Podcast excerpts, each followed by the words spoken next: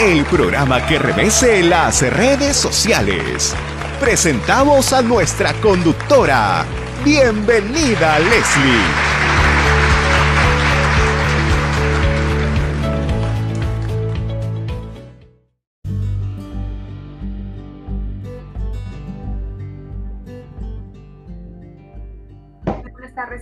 Saluda Leslie Yatas en la dirección de Terapia con Leslie y estamos conectados vía podcast con la doctora Delia Muñoz, con quien vamos a conversar acerca de, esta, de este tema de coyuntura jurídica y política, lo que ha sido la acción de amparo que ordena la suspensión del procedimiento de elección del PC, ¿no? y ahora eh, la el no acatamiento de esta decisión por parte del Parlamento, incluso ya se inicia el proceso de selección, ya en lo que va a la cuenta están rechazando tres candidatos por no lograr ¿no? la mayoría o los números de votos eh, requeridos que son 87.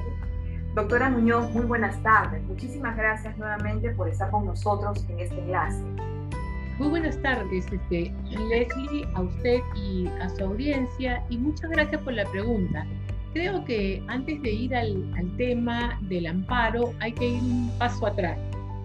Cuando se comienza el proceso de selección de magistrados del Tribunal Constitucional, porque el Congreso electo para este periodo fue cerrado precisamente por esta razón, para suspender el proceso de eh, elección de magistrados del Tribunal Constitucional. El Poder Ejecutivo presentó una ley en el que planteaba cómo debería ser ese procedimiento. Posteriormente, con las nuevas elecciones se tuvo una composición del Congreso, que es la actual, y se dictó una ley estableciendo cuál era el procedimiento de selección de los candidatos al Tribunal Constitucional. Un procedimiento que tenía diversas etapas, calificación de la persona, una etapa valorativa de puntos y luego otra etapa de entrevista y también con una serie de, puntajes. Se dio un reglamento en el, en el Congreso eh, de la República. En su momento, cuando se dio el reglamento, yo fui muy crítica del reglamento, porque en el reglamento se establecían puntajes por título, por estudios, por artículo. Un artículo valía más que una maestría, por ejemplo, ¿no? Y luego cuando se pasaba a la etapa del pleno, había que también asignar una puntuación, una puntuación, el voto que cada congresista le daba a los eh, candidatos. Mucha atención a eso. Entonces, este amparo se sustenta en tres cosas. La primera porque como ya están eh, terminando funciones, debería ser el próximo Congreso el que eh, las realice. En ninguna parte de la Constitución ni de ninguna norma eh, del Congreso establece que cuando se está terminando funciones ya no se pueden cumplir con las competencias que les son propias. La Constitución señala que es competencia propia del Congreso la elección de los magistrados del Tribunal Constitucional. Magistrados a los que se les pide exactamente los mismos requisitos que para ser juez supremo, no dice más, ¿no? Este amparo se sustenta en que los, los votos, la calificación de las personas que han estado en la comisión para evaluar el orden de mérito de los candidatos no está fundamental y que los señores congresistas tienen que sustentar por qué le han asignado determinada votación a uno o a otro candidato. Yo quiero que usted me diga si un congresista está obligado a fundamentar más allá de su criterio, de su razón, no en una cuestión de elección de un, de un candidato, sino cuando va a dar una norma, cuando va a dar una ley. Allí la Constitución establece que ningún congresista está sujeto a mandato imperativo. Correcto. y ahora el juez lo que le está pidiendo es de que a solicitud de un señor le fundamente por qué le puso tres, cuatro o dos a uno o a otro candidato. ¿No? Entonces, hay un viejo adagio en derecho que se llama el que no puede lo más, no puede lo menos. Entonces, pues si tú a mí cuando voto de una manera regular no me puedes exigir algo, lo mismo. Distinto es, distinto es del control de vulneración de norma de debido proceso cuando hemos estado en actos de control parlamentario. ¿No? No sé si me hago comprender con usted, Leslie, y por ende con su eh, audiencia esta delicada situación, ¿no? Entonces, acá lo que se está pidiendo es que, aplicando el reglamento del Congreso, el juez solicita que los congresistas le fundamenten la razón por la cual le pusieron dos, tres o cuatro. Requisito que no está contenido en la Constitución. Requisito que no constituye un derecho fundamental y que más bien desde mi punto de vista constituye una seria situación que va a impedir que realmente personas brillantes de valía postulen para el cargo. Porque para un alto funcionario uno no está aplicando para ser el mejor de la clase. Usted tiene que evaluar el carácter, la personalidad, la estructura del individuo, su historia de vida. Y eso es una valoración en conjunto. No es un tema de punto A, punto B, que usted junta estampitas para llenar el álbum. Creo que aquí hay un problema de concepción de lo que es un proceso de selección de un alto funcionario, confundiéndolo con lo que es un proceso, ¿no? Em, eh, parlamentario como una acusación constitucional, como una comisión investigadora, donde el Congreso está cumpliendo funciones jurisdiccionales.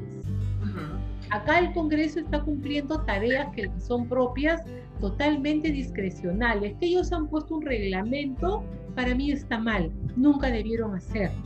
Debieron haber encargado a otra entidad o a la Junta Nacional de Justicia a que haga la selección de las personas. Ellos tienen ya un método de desarrollar, ¿no? Entonces, para mí hay un error de origen. Y este error de origen ahora se lleva a eh, nos lleva a paralizar la selección de los magistrados para reemplazar a quienes ya tienen dos años de cargo vencido.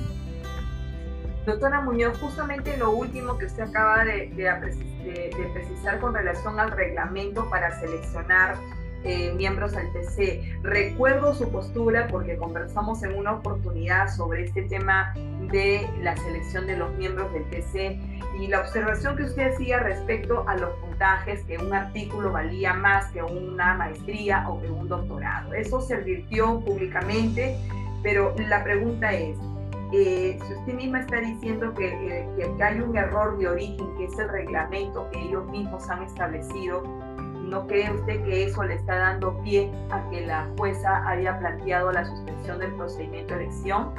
Yo considero, yo considero que no, porque la parte en la que sustenta la jueza la decisión. Esa no motivación. Es en que el congresista debe eh, motivar. Los puntajes. El puntaje. El puntaje. Eso es lo que yo he entendido también eh, en la No, yo no lo he entendido, sino lo he leído en la resolución judicial. ¿No? Y es por eso de que para mí, más allá de que yo puedo ser crítica de cómo se armó el proceso, el reglamento, me parece de que allí sí hay una confusión de la magistrada eh, del, del, juzgado en torno al nivel de exigencia. O sea, distinto sería si el propio Congreso, que da una norma reglamentaria con nivel legal, ¿no? Se hubiera saltado una etapa. Cierto, no hubiera respetado las propias normas que él dio, pero llega el momento de la valoración, entonces el congresista, pues a usted la evalúa y le pone cinco, y me evalúa a mí y me pone tres. ¿Por qué? Por N razones, no está obligado a fundamentar su voto. No lo hace ni para una ley, ¿por qué? Para una evaluación dentro de una comisión y tratándose de un procedimiento especial. ¿no? Así es, de un procedimiento especial que ni siquiera es un procedimiento parlamentario, es un proceso interno administrativo para llevar al Pleno a los candidatos. La norma dice de que los candidatos pueden ser por invitación inclusive, ¿no? O este o por este concurso que se ha creado. No hacía falta nada, podían haber escogido a, quien le parezca conforme lo establecía la norma anterior y presentarla. Además, yo les recuerdo de que este Tribunal Constitucional que está sentado allí con dos años de plazo vencido fue elegido así, por invitación. Y luego de la invitación es que se hizo una evaluación del currículo se hizo una, entre comillas, análisis de meritocracia, pero no confundir, no sacar las cosas de contexto. Lo que la jueza le está pidiendo a los congresistas de esa comisión es que le sustente por qué le puso tal puntaje. Doctora, otra pregunta clave en esto. ¿El Congreso debió acatar o no la decisión de la jueza? Miren, yo soy de las que recuerdan siempre mis clases en la Universidad de Derecho hace más de 40 años, donde los principios generales te guían la conducta y la forma de interpretar. La norma dice a la misma razón el mismo derecho, o sea, al mismo hecho las mismas leyes. La Constitución establece una serie de competencias y prerrogativas para los diferentes espacios de manejo del poder constitucional. Al Jurado Nacional de Elecciones le reconoce la instancia para el manejo del proceso electoral municipal, regional, nacional. Al Congreso le reconoce la elección de miembros del DCR, del Defensor del Pueblo, de los magistrados del Tribunal Constitucional, entre otros. ¿Ok? Entonces, es un procedimiento propio, es una competencia que le es propia, como la electoral, ¿no es cierto? Entonces, cuando un juez le dice al Jurado Nacional de Elecciones, inscribe a la lista completa de congresistas del PPC, el jurado le dijo, eh, forma parte de mis competencias, yo veo y no lo aplico. Hoy en día hay otro juez que le dice al Congreso, suspende tu proceso de selección de magistrados para llevar al Pleno. Y el Congreso le ha dicho, yo estoy dentro de mi proceso normal de competencia y considero de que en ese nivel no acepto tu intromisión. Entonces, si usted me dice no en un caso y me va a decir sí en otro, yo lo que espero es que quienes tienen esta conducta dual la sustenten si yo respeto la decisión del Jurado Nacional de Elecciones porque tiene competencias que le son propias, ¿no? Y que no pueden ser objetos de un cuestionamiento mediante un amparo, lo mismo tendría que aplicar para el tema del Congreso. No me puede usted utilizar criterios completamente distintos porque ambos se tratan de competencias constitucionales porque la Constitución ha dividido, ¿no? el funcionamiento, la administración, la gestión del país. Eh, ahora, en relación justamente a, este tema de fondo, el artículo 4 de la Ley Orgánica del Poder Judicial dice que las decisiones judiciales son vinculantes. Todos tenemos la obligación de acatarlas. ¿En qué, ¿En qué medida este artículo, doctora Muñoz, usted que sabe mucho también, de leyes, es abogada, ¿no? y ha sido ex ministra de Justicia, eh, que, digamos, en qué medida eh, esta norma, este artículo 4 de la ley orgánica, eh, se contrapone, es incompatible, colisiona con el artículo 93 de la Constitución, que dice que los congresistas no están sujetos a mandato imperativo. Mire, yo le vuelvo nuevamente al ejemplo del Jurado Nacional de Elecciones. El Jurado Nacional de Elecciones se interpretó como máximo órgano en materia electoral en una función que le es propia. ¿Por qué le es propia? Porque nadie más la puede realizar. ¿no? Que no cabía la intromisión del Poder Judicial. ¿Ok? Y no es la primera vez que lo hace. Entonces, Estamos ante un proceso de selección de magistrados, todavía en la fase de comisión designada para hacer la, eh, la parte de escoger quiénes son llevados o no al Pleno. ¿Qué está haciendo el Congreso allí? ¿Una función ajena? Está haciendo una función propia está constituyendo una función absolutamente propia. Es como que el juez le diga, usted por qué escogió votar por la norma A o no por la norma B, el proyecto sustitutorio. Es una función propia, es un ámbito de competencia. Consecuencia, hay que saber interpretar la constitución, los sistemas legislativo, poder legislativo, el sistema electoral, el sistema del poder ejecutivo, dentro de los ámbitos de competencia y que cada una tiene un canal determinado.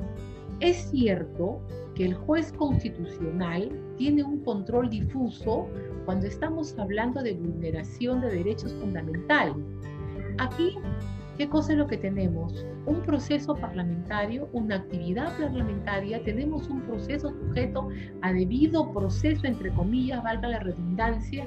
No, es una actividad administrativa para seleccionar o llámele como usted le guste, para escoger ciertos candidatos y llevarlos al pleno.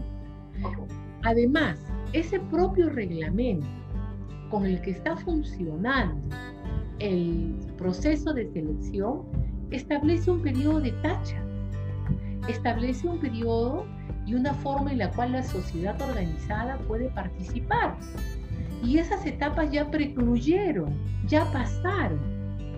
Ahora estamos únicamente en el momento en el que los congresistas que integran la, comisión escogen apoyar o no un proyecto. Es exactamente lo mismo que estén discutiendo un proyecto de promoción del riego en los parques de Lima y escogen proyecto A o proyecto C o proyecto D y que venga un juez y le diga yo suspendo la discusión del debate del proyecto porque usted, ¿por qué votó por este proyecto? ¿Usted por qué escogió? ¿Por qué le dio este puntaje? Explíqueme a mí. ¿No? Entonces, hay acá un tema no de colisión normativa, sino un tema de actividades, una diferencia muy sutil de los actos propios, de las competencias propias de la institución parlamentaria. No se ha entendido la delimitación de competencias y atribuciones ¿no? Eh, que le son inherentes a los congresistas, en consecuencia al poder del Estado, con lo que respecta a la competencia del Poder Judicial. Y, por ejemplo, yo admitiría que un juez haya tramitado una acción de amparo contra la comisión que hacía la selección, si es que alguno de los candidatos hubiera considerado, por ejemplo, que no me recibieron mis documentos en legalizados. Ah, ahí iba la pregunta eh, final. Porque allí yo soy el agraviado. Exactamente. Tú me estás permitiendo el acceso. Exactamente. Ningún candidato se ha quejado o ha planteado ¿no? alguna eh, irregularidad en cuanto a su postulación. ¿no? Esto, ellos en todo caso hubieran, eh, si hubieran advertido que era un proceso no transparente, no publicitado, no motivado, etcétera, de repente ellos, los postulantes, hubieran interpuesto una acción de amparo y ahí sí creo que tendría asidero, veo yo la lectura, Exactamente, podría decir, ¿no? Hemos tomado conocimiento que las preguntas le fueron entregadas a tres candidatos, lo cual ha generado un desbalance, una afectación en el principio de igualdad de armas. Hemos encontrado estas situaciones, irregularidades, ¿no? Esta concertación. Ahí yo podría entender, pero que un tercero venga y le diga que debe de suspender el proceso porque el congresista tiene que fundamentar el número de puntaje que le puso al candidato, mire, yo paso y vuelvo a estudiar derecho. las normas y la, y la constitución y las leyes en los últimos dos años se vienen interpretando, como dicen, al gusto del cliente. Y no es así. Y no es así. Y fíjese que yo he sido muy crítica de ese proceso pero sin embargo tengo los conceptos bastante claros para saber cuándo es que estamos ante una vulneración de derechos fundamentales, cuándo es que estamos ante la ejecución de competencias propias y cuándo es que debemos de intervenir como sociedad. Yo creo que no hay que dejarse marear, no hay que confundirse y como le digo, a mí explíquenme por qué el jurado sí puede y por qué el Congreso no podría. No podría exactamente en las mismas, si usted ve, son situaciones de carácter paralelo. Y son de competencias, ¿no? Entiendo que, cada, cada uno establece que están en el marco de sus competencias. Doctora, para cerrar la entrevista, ¿Qué está haciendo falta para poder evitar este tipo de interpretaciones confusas? Eh, el que el Parlamento constantemente se queje de que el Poder Judicial no eh, se entromete en sus funciones. Ya, ya esto no es algo novedoso, esto es algo que ya lo hemos estado viendo durante el quinquenio, que ya termina el 28 de julio. Eh, qué está sucediendo, qué está faltándonos en estos momentos en nuestro ordenamiento. El sistema de checks and balance entre los poderes existe, lo tenemos que respetar, pero las autoridades tienen que ser razonables, ¿no? Tienen que conocer bien cuáles son sus ámbitos de competencia. Entonces, este, pasa por un conocimiento apropiado, por asesorarse, por informarse bien y sobre todo con actuar con algo que me parece escasea, que es con sentido común.